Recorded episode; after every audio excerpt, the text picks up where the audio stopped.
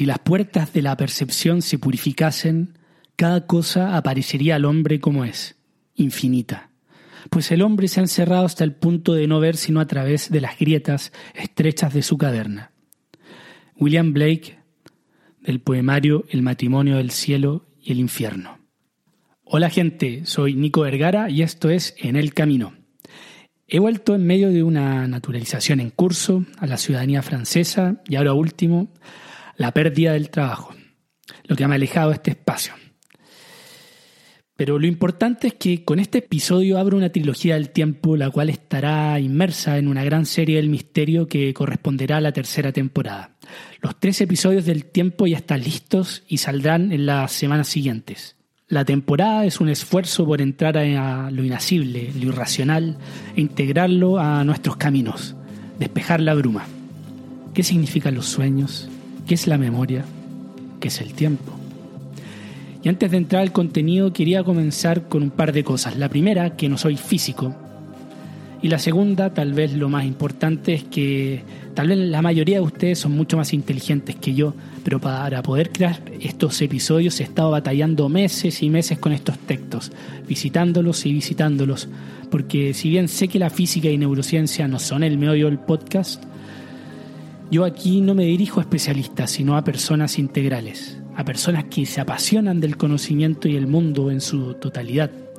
Estoy convencido de que a través de ese entusiasmo uno puede salir de la trinchera del confort en que se niega a la diversidad. Y hago este programa pensando en personas que quieren saber más que ayer, pero que sobre todo son conscientes que para lucir las medallas hay que ir a la guerra. Y esa guerra de integrar el conocimiento duele. Sí, duele, te humilla, se ríe de tu ignorancia, hasta que un momento, un momento mágico, tu mundo interior ha crecido. Hay tanto misterio en ti mismo como en el universo. Además, creo que la mejor educación son los buenos libros. Me cansé de esperar a ese gran mentor con todas las respuestas a guiarme cuando lo tenía siempre dentro de mí. Nunca encontré un mentor mejor que mi propia curiosidad y pasión. Así que luego de esta pequeña arenga les pido que resistan los pasajes más arios de física de esta trilogía, ya que a través de ellas nos meteremos en el misterio, en paradojas de viaje y líneas de tiempo, entre otros. Espero que disfruten el programa.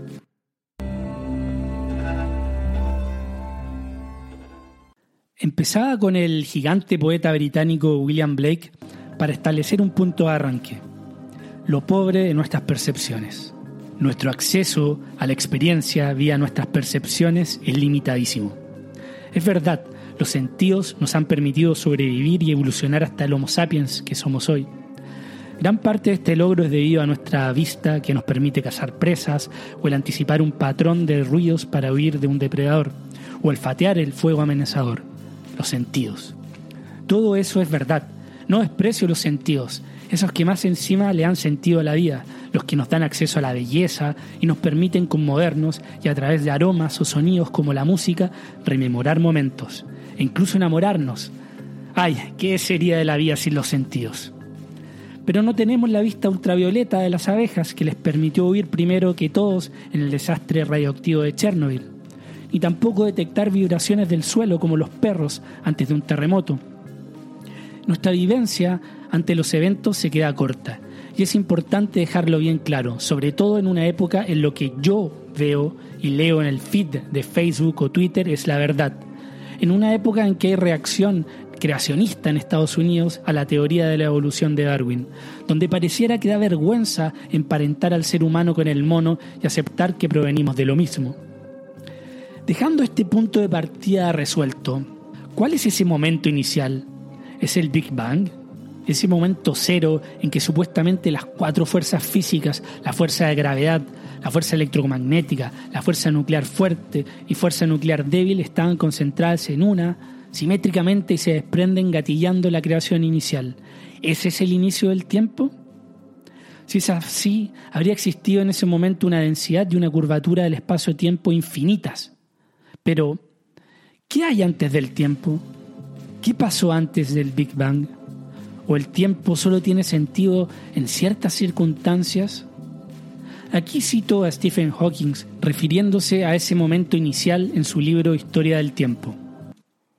Dado que las matemáticas no pueden manejar realmente números infinitos, esto significa que la teoría de la relatividad predice que hay un punto en el universo en donde la teoría en sí colapsa. Tal punto es un ejemplo de lo que los matemáticos llaman singularidad. Aquí Hawking se refería específicamente al Big Bang, al momento inicial, y a los agujeros negros, pero bueno, esa es harina de otra costal. Como veremos, los modelos científicos están llenos de singularidades, aquel evento o punto en que una teoría no es aplicable.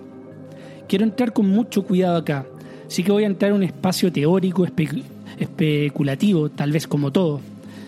Es que lo que hoy se da como verdadero, mañana se puede refutar. Como que la Tierra era el centro del universo, o que la Tierra es plana, o que el tiempo es absoluto. Carlo Rovelli, el físico italiano y gran divulgador, autor del Orden del Tiempo, dice que el gran descubrimiento de la ciencia en el siglo XX fue ser consciente que la ciencia se equivoca. Pero no por eso vamos a creer que no somos primos hermanos del chimpancé. Eso tal vez es manipulación e ignorancia que han permitido sesgos racistas. Las leyes mecánicas de Newton sí funcionan en nuestro mundo, en nuestra escala. Los puentes que atravesamos, los edificios en que vivimos, los buses que nos transportan, todos funcionan perfectamente en base a la mecánica de Newton. Esa escala, la nuestra, sí obedece a estas leyes.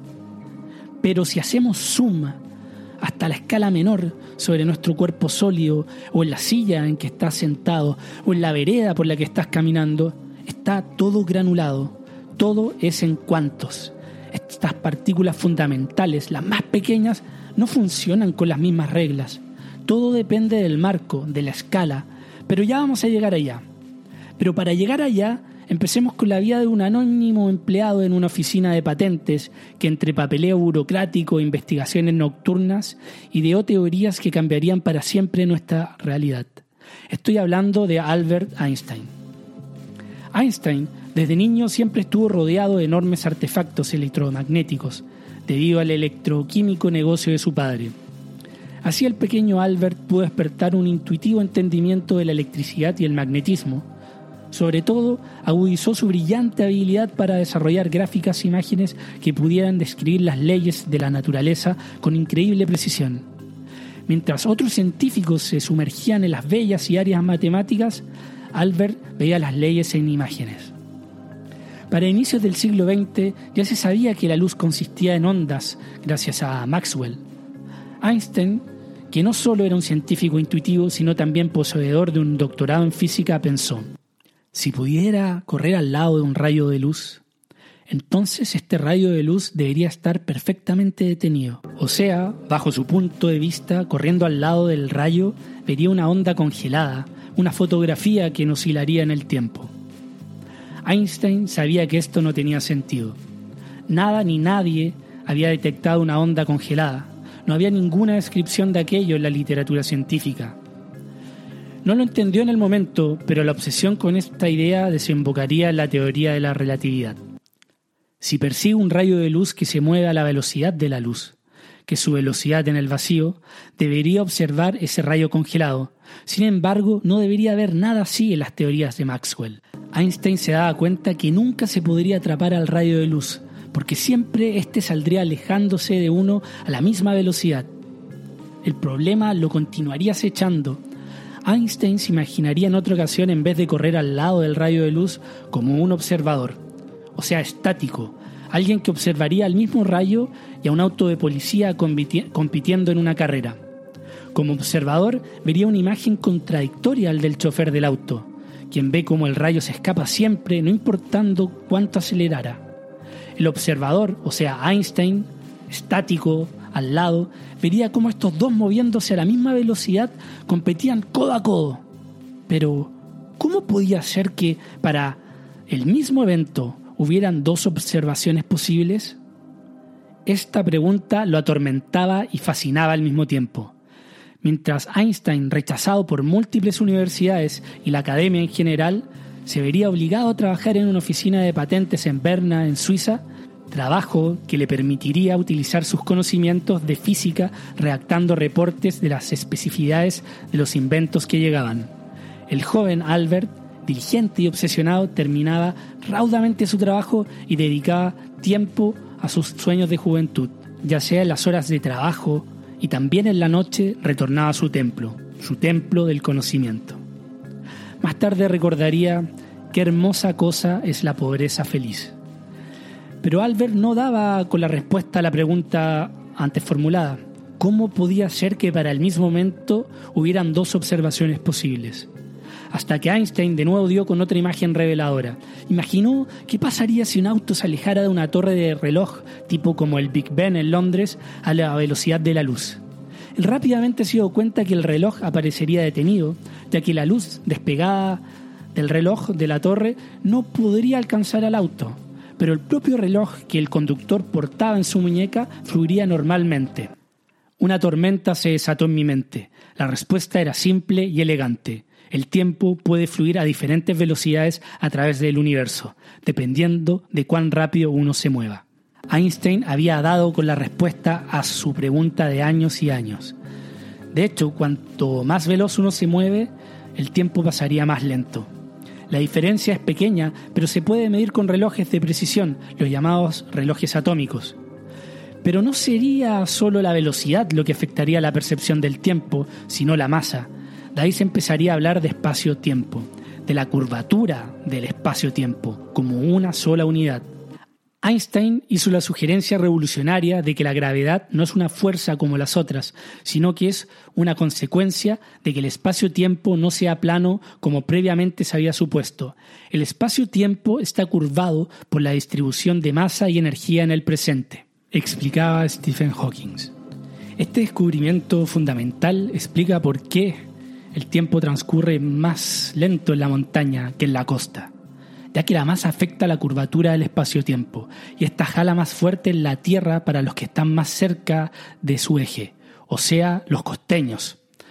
Imagínense el campo gravitatorio que simplemente como se llama nuestro bloque de espacio-tiempo, que contiene los planetas en el espacio-tiempo como un enorme colchón y la Tierra como una bola de bowling o bolos. ¿Ok? ¿Tienen esa imagen? Sigamos. El campo gravitatorio o espacio-tiempo ejemplificado en este colchón contiene la bola de bolos, la cual debido a su propia masa curvaría, o mejor dicho en este caso, ahuecaría esa parte del colchón, creando una espiral en torno a ella debido a su peso. Y si existiera una canica cercana a la bola de bolos, esta sería atraída hacia la bola debido a la pendiente creada por el espiral de la masa de la Tierra o de la bola de bolos. Eso es lo que descubrió Einstein indirectamente. Einstein descubrió que los rayos de luz procedentes de otras galaxias eran desviados al acercarse al pasar vecino a otras estrellas. La masa de estas últimas a través de su gravedad los jalaba. El propio Einstein pudo comprobarlo en 1919 en una expedición británica observando un eclipse desde África Oriental, lo que demostró que la luz era verdaderamente desviada por el Sol.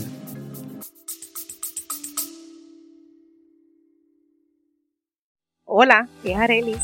Gracias por escucharme. Bienvenida a mi podcast Mentalidad de Girasol. Este podcast es un viaje, un viaje que te va a ayudar a ti y que me va a ayudar a mí. Espero crear una gran comunidad y espero que con mis vivencias y experiencias, mis desaciertos y aciertos y mi luz y oscuridad, yo pueda hacerte entender que no estás sola. Yo voy a ti, yo voy a mí, no te quites.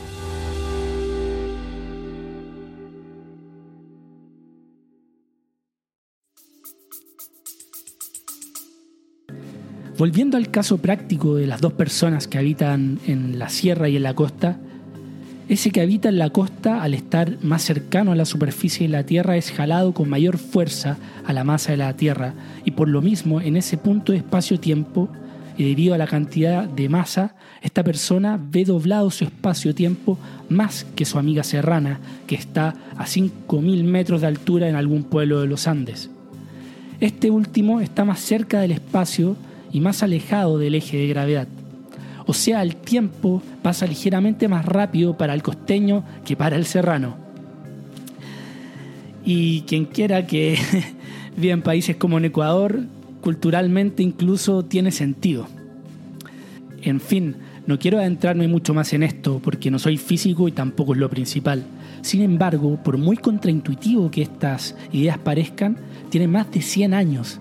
Y es increíble que en esta etapa excesivamente irracional, pese a todos nuestros avances, aún estos conocimientos no sean completamente difundidos. Y además, lo que hoy nos parece intuitivo es solamente la elaboración científica y filosófica del pasado. Lo que los humanos estamos buscando en una creación histórica es una forma de experimentar el mundo que se nos abrirá hacia la trascendencia, que nos informa y al mismo tiempo se forma dentro de nosotros. Esto es lo que la gente quiere, esto es lo que el alma busca. Joseph Campbell. Hago esta pausa humanista del mitólogo Joseph Campbell porque si admitimos que el espacio-tiempo es una sola unidad y que el tiempo es relativo, se abre todo un universo diverso se abre todo un sentido de la vida distinto. Surgen las paradojas como la de los gemelos viajeros que han dado tanto tipo de base a un sinfín de ficciones.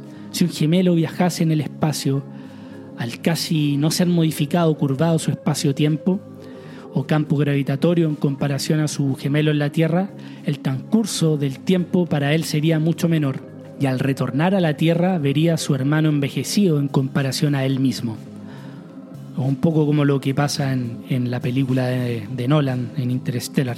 La ciencia ficción se ha hecho un festín con esta idea. Dentro de ellos, Paul Anderson con su novela Tau Zero. Se trata de un viaje interestelar en el cual ocurre un error mecánico en un cohete de una especie de reactor de fusión, por lo que éste no se puede apagar y la nave comienza a ganar y ganar velocidad, acercándose más y más a la velocidad de la luz.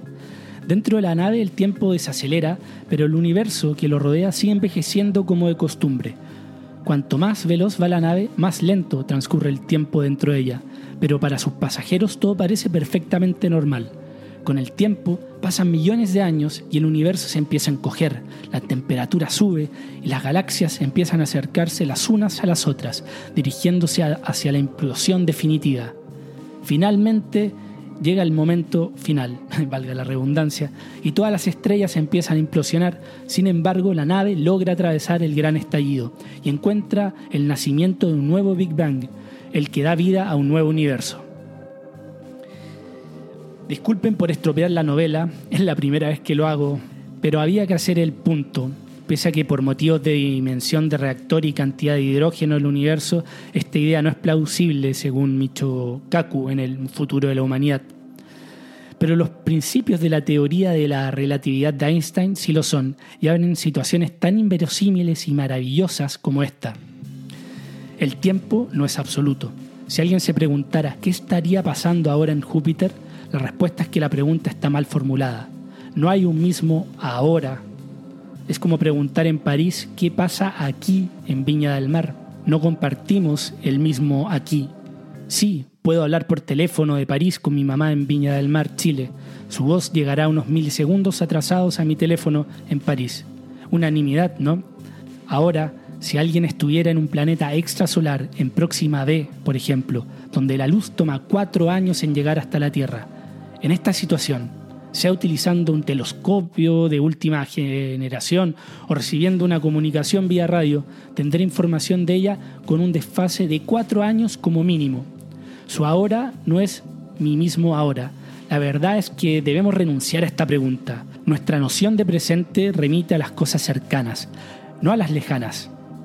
Nuestro presente, dice Robelli, no se extiende a todo el universo, es como una burbuja en torno a nosotros.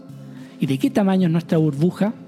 Robel indica que como Homo sapiens apenas distinguimos las décimas de segundo.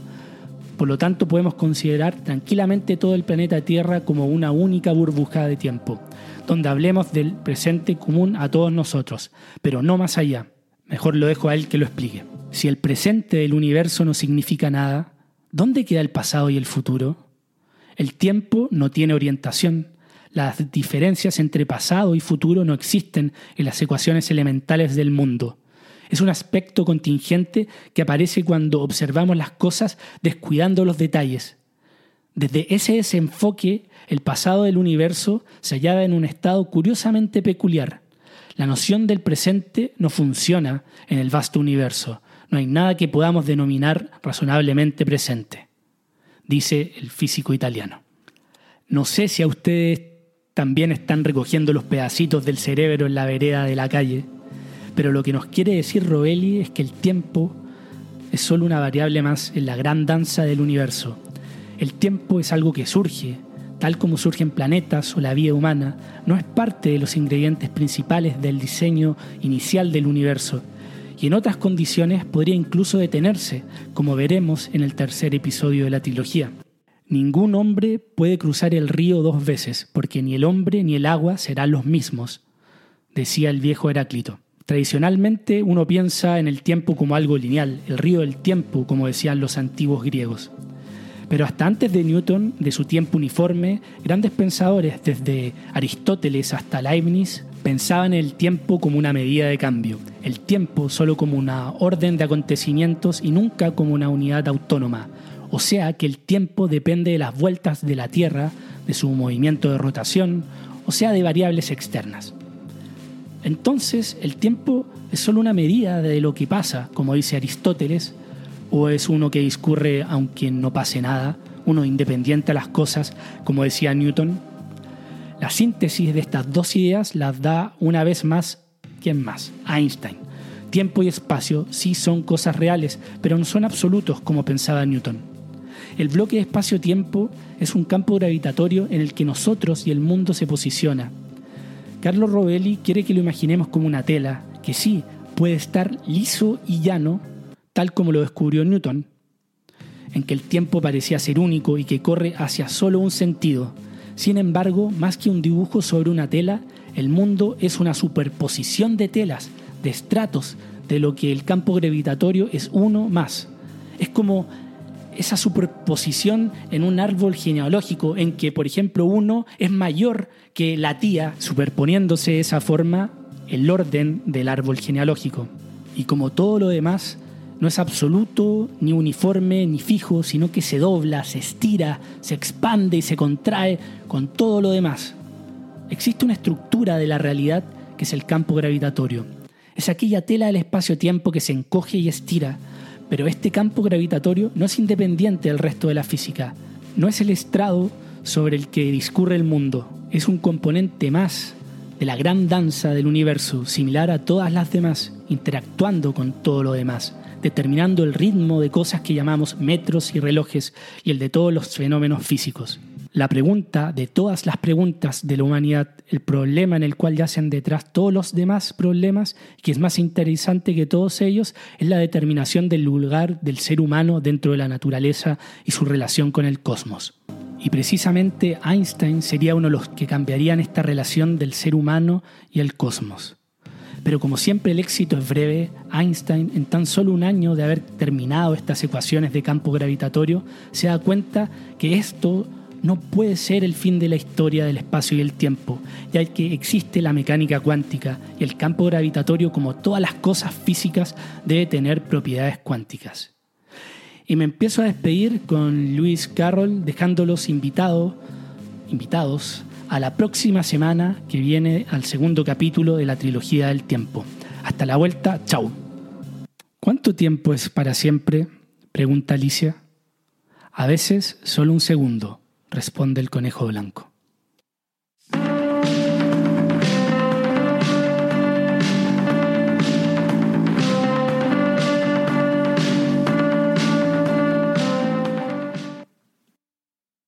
Gracias por haber llegado hasta acá. Si valoras el programa y no quieres perderte ningún episodio, puedes seguirlo en Spotify y dejar una reseña, que me ayuda un montón para ser encontrado más fácil en el motor de búsqueda. Para donaciones, contacto y más contenido, pueden entrar al sitio enelcaminopodcast.com y seguir las redes sociales de En el Camino Podcast en Instagram y Facebook, además de Nico Vergara y en Twitter. Gracias por aventurarte en el camino.